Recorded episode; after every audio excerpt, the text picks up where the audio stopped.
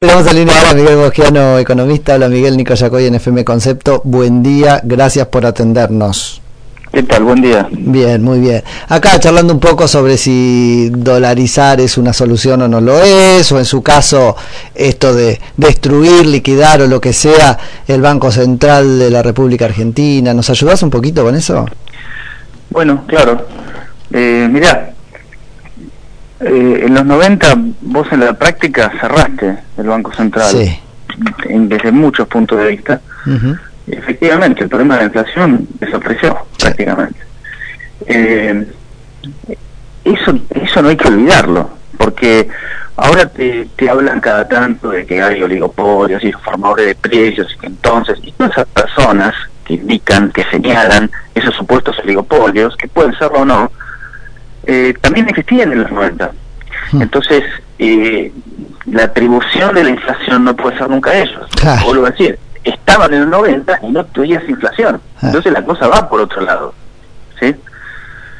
Eh, Típico para hacer el, si, uno deja todas las variables y saca una, se arregla. La que está sacando acá es, el Banco Central, la emisión, la política monetaria, eso. Exactamente. Fue lo único que tocaste. Porque el resto de los participantes, te gusten o no, malo, bueno, lo que sea, no es que no existen más las supuestas grandes cadenas.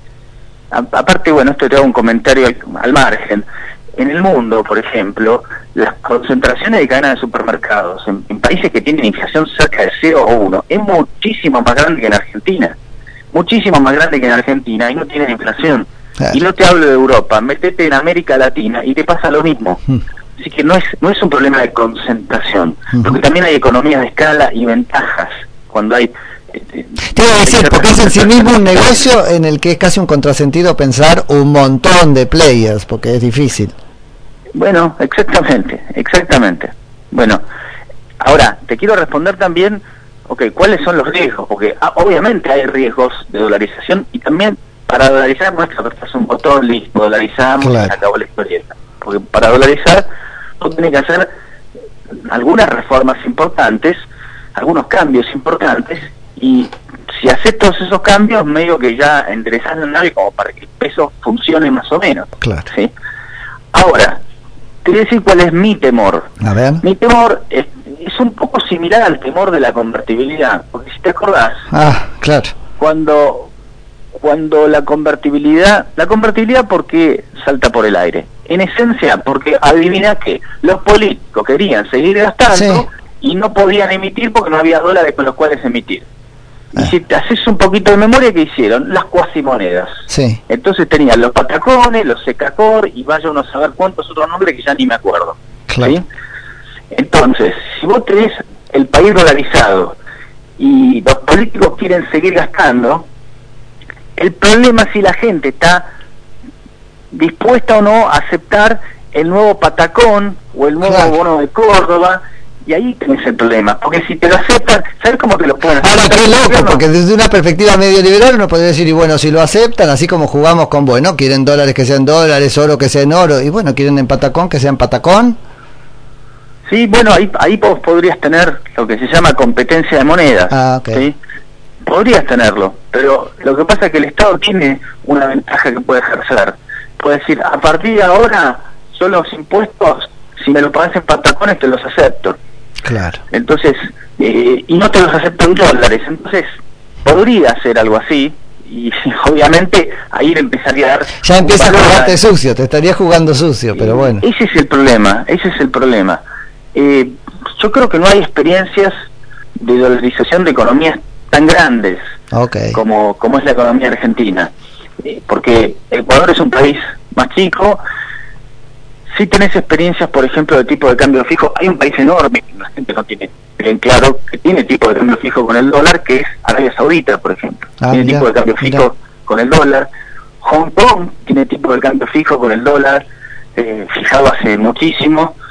Eh, creo que es 7 dólares de Hong Kong por dólar estadounidense. Eh, pero esos son algunos casos, vamos a decir, muy destacados.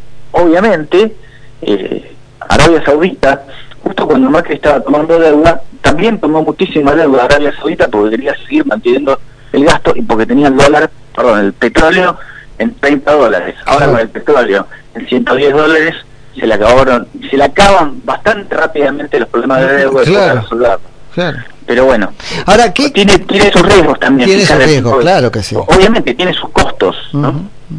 Ahora, porque yo me acuerdo que en ese momento de la salida de la convertibilidad, probablemente la política había planteado exitosamente que el drama era no tener salida que no había sido una salida ordenada, pero que de ahí había que salir. Es decir, la política tenía que recuperar resortes de control. Qué, qué mentira, qué encerrona, porque era una forma de salirse, la naturalizar. Sí, aparte te voy a explicar algo. La gente muchas veces escuchás que dicen, no, porque la, salida de la convertibilidad fue desordenada. Claro no hay manera de que sea ordenada, porque le tenés que decir, viste que vos tenías un peso que era un dólar, ahora yo te voy a decir ordenadamente que ese peso vale medio dólar. O sea, es porque no tenías que salir, Miguel, ese es el punto. Es que no tenés manera de hacerlo ordenado, porque no hay, ¿qué, quiere decir desordenado? Simplemente le estás metiendo la mano en el bolsillo a la gente, bueno, claro. ordenado.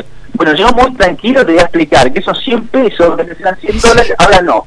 Ahora son 50 dólares, pero te lo digo ordenadamente. Sí, una locura. Te lo digo sin gritar, es lo mismo. Una locura. Estamos identificando, porque nos estamos confundiendo nosotros, este, liquidar el Banco Central con dejar de emitir, dolarizar. ¿Estamos metiendo todo en la misma bolsa y no es necesario? Mira, está buena también la pregunta. Eh, definitivamente con que vos le puedas sacar la facultad de emitir, ya es algo importante. Después el Banco Central tiene que ver con la regulación del sistema financiero. Ah, con, el funcionamiento de los bancos, con las normas, hay, hay, toda una serie de cosas. Eh, uno de los problemas que vos tenías en la convertibilidad, va, problemas, una de las realidades era que también había créditos en dólares, entonces vos podías eh, tomar créditos en pesos o en dólares. Eh, con lo cual había creación secundaria de dólares. No, quiero poner un poco técnico. No, pero entiendo, sí.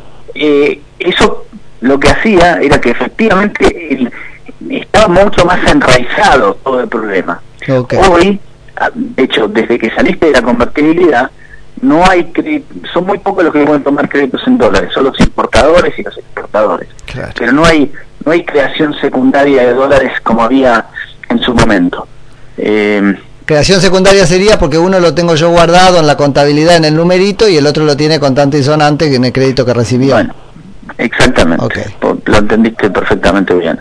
Eh, ahora, voy a decir, eh, ¿qué, ¿qué ventajas tiene, obviamente, tener una, una moneda firme? Bueno, por lo pronto, sacarías el problema de la inflación de la discusión casi de cuajo. Fíjate la cantidad de tiempo y energía que todos los años perdemos los argentinos en las negociaciones con cada uno de los gremios para ver cuánto tenés que aumentar. Además, ¿sabés lo que pasa cuando tenés la inflación que tenemos? Eh, hace una pregunta ahí, una encuesta en la radio, y preguntarle a la gente cuándo sale una pizza de mozzarella, y vas a ver que te van a decir precios totalmente disparatados, pero que cada uno le van a un papelito, claro. y vas a ver que cada uno te va a decir mil, dos mil y tres mil. Cualquier cosa te van a decir. Sí, porque cuando cuando tenés la inflación que tenés, hmm. lo que pasa es que nadie sabe los precios. No, tal cual. Lo caro se vuelve barato, te conviene comprarlo caro, que, sí, perdés lo... No tenés referencia, no, sabes lo que valen, no sabes lo que valen. Entonces te agarran distraído y un tipo te cobró la pizza a un precio que después dice, che, pero esto no es caro. O vas y te dicen este chocolate, el kiosco y pero ¿cómo puede ser? Ese es un marido, porque no hay, no hay precio de referencia. Bueno, entonces esa es una cosa, obviamente. Lo que termina pasando con todo esto es que se hace imposible planificar, imposible presupuestar y sobre todo imposible pensar en invertir de cara al futuro, porque vos no sabés a cuánto compraste y a cuánto vas a vender. vuelvo a decir, en la época de Macri, también me acuerdo em, emprendimientos inmobiliarios que se fundieron porque vendían los metros en dólares y después, como el dólar estaba planchado y tenías inflación del 30%, como dos años seguidos, tuviste algo más de 60% de inflación en dólares. Claro, claro. Entonces le aumentaron los costos en dólares, mm. un 60% con el dólar planchado. sí, sí, no hay manera. No hay manera. ¿Qué plan hiciste para que de repente te salga 60% más caro en los próximos años? Se fundieron. Sí, no todos, pero hubo desarrolladores que se fundieron, por supuesto. Ahí, Miguel, este, leíamos a Pratt Guy diciendo los que proponen la dolarización o cosas parecidas están proponiendo de modo encubierto un plan Bonex, qué sé yo. ¿Por qué mezcló todo de esa manera? Me pareció un poco este, también metiendo miedo. y lo que pasa es que él está hablando un poco del monstruo escondido en el placar que nadie quiere atacar, porque acá, si no, seguimos escondiendo la basura abajo de la alfombra. ¿Y el, monstruo cuál es ahí? Las LELIX. Ah, ok porque todos los plazos fijos están respaldados por la. Al final, no sé si es con la dolarización o con lo que sea, la dolarización lo que pasa es que es absolutamente incareteable seguir teniendo las LELIX. ese es el punto, que también es una forma es una forma indirecta, no sé qué, de crear dinero y meter inflación y toda la bola. Lo que pasa es que la dolarización, para hacerla, vos tenés que sincerar un montón de cosas que nadie quiere, claro. Que nadie quiere, donde entre otras cosas vos tenés papelitos en el Banco Central que dicen, eh, esta es una deuda, son eh, letras intransferibles que me debe el, Tesoro. El Tesoro le debe al Banco Central. Si te acordás, aquel momento que Néstor Kirchner sacó como 10 mil millones de dólares del Banco Central para pagar al Fondo Monetario, tuvo un gran lío con Rebrado, que no les quería dar, que sí, que no. Bueno, básicamente dijo, mira, esos dólares, dámelos a mí y yo te dejo un papelito que dice, yo te los debo y ese papelito que vale, no vale nada. nada. ¿okay? Entonces lo vaciaron el Banco Central. El Banco Central tiene en su activo cosas que en realidad valen cero, pero que están valuadas a, si esto vale 10 mil millones de dólares, porque el tesoro Si, si algún político algún día te lo quiere devolver. Y nadie te lo va a querer devolver. O sea que, que somos, somos malos pagadores afuera, pero también somos muy malos pagadores con el propio Banco Central.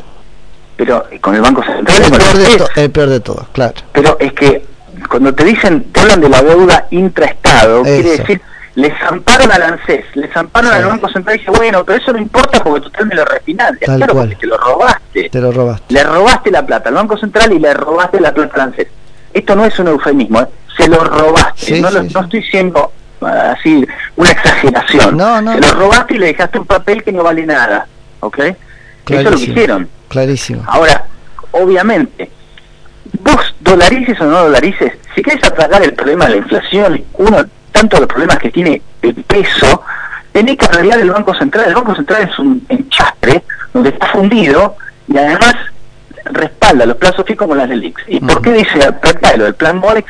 Porque obviamente los que tienen problemas son los que tienen plazos fijos en los bancos que están respaldados por la ELIX. Claro, ok. Bueno, y bueno, entonces alguien va a tener que, alguien va a tener que encarar esa bomba radioactiva porque no hay manera que salga ileso. Porque cuando empieces a hacer, a cortar ahí va a ser una carnicería y va a saltar sangre por todos lados. Mm. Bueno. eso lo tenés que, no lo podés postergar. A ver a, qué, a, ver a qué cirujano votamos, ¿no? Porque entonces ya me estás diciendo se va a ser el dilema de la próxima. Sí, lo, que pasa es que siguen pateando la pelota para adelante. Claro, y todos muy de acuerdo. Las manos ahí. Y, todos muy de acuerdo, ¿no? Ahí, vas a, vos metes las manos ahí, lo más probable es que pierdas un dedo o dos dedos y nadie quiere, ¿viste? Claro. Miguel, muchísimas gracias por la charla. Bueno, Nico, un abrazo, un abrazo grande. Es Miguel Bogiano, economista.